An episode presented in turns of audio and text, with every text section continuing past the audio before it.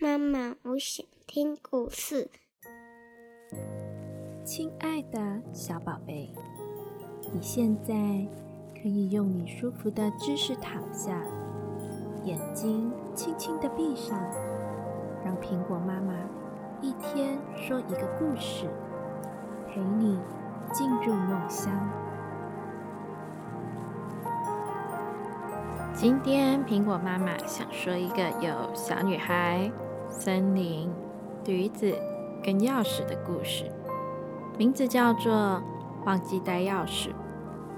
米莉安才六岁，但星期二和星期四，她得自己一个人在家，因为妈妈这两天啊都要在办公室工作。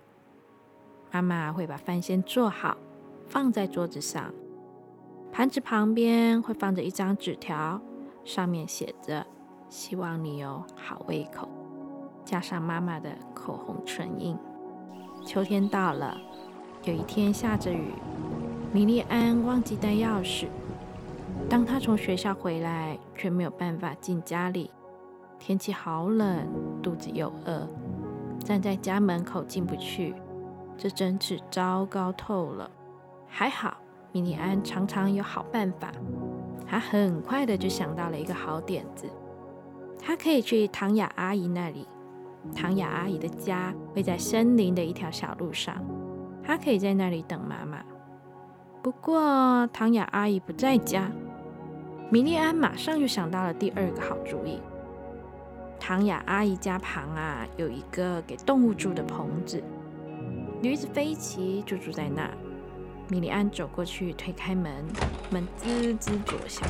飞奇已经听到米莉安进来的声音了，他很高兴地叫了一声：“嘿嘿呀！”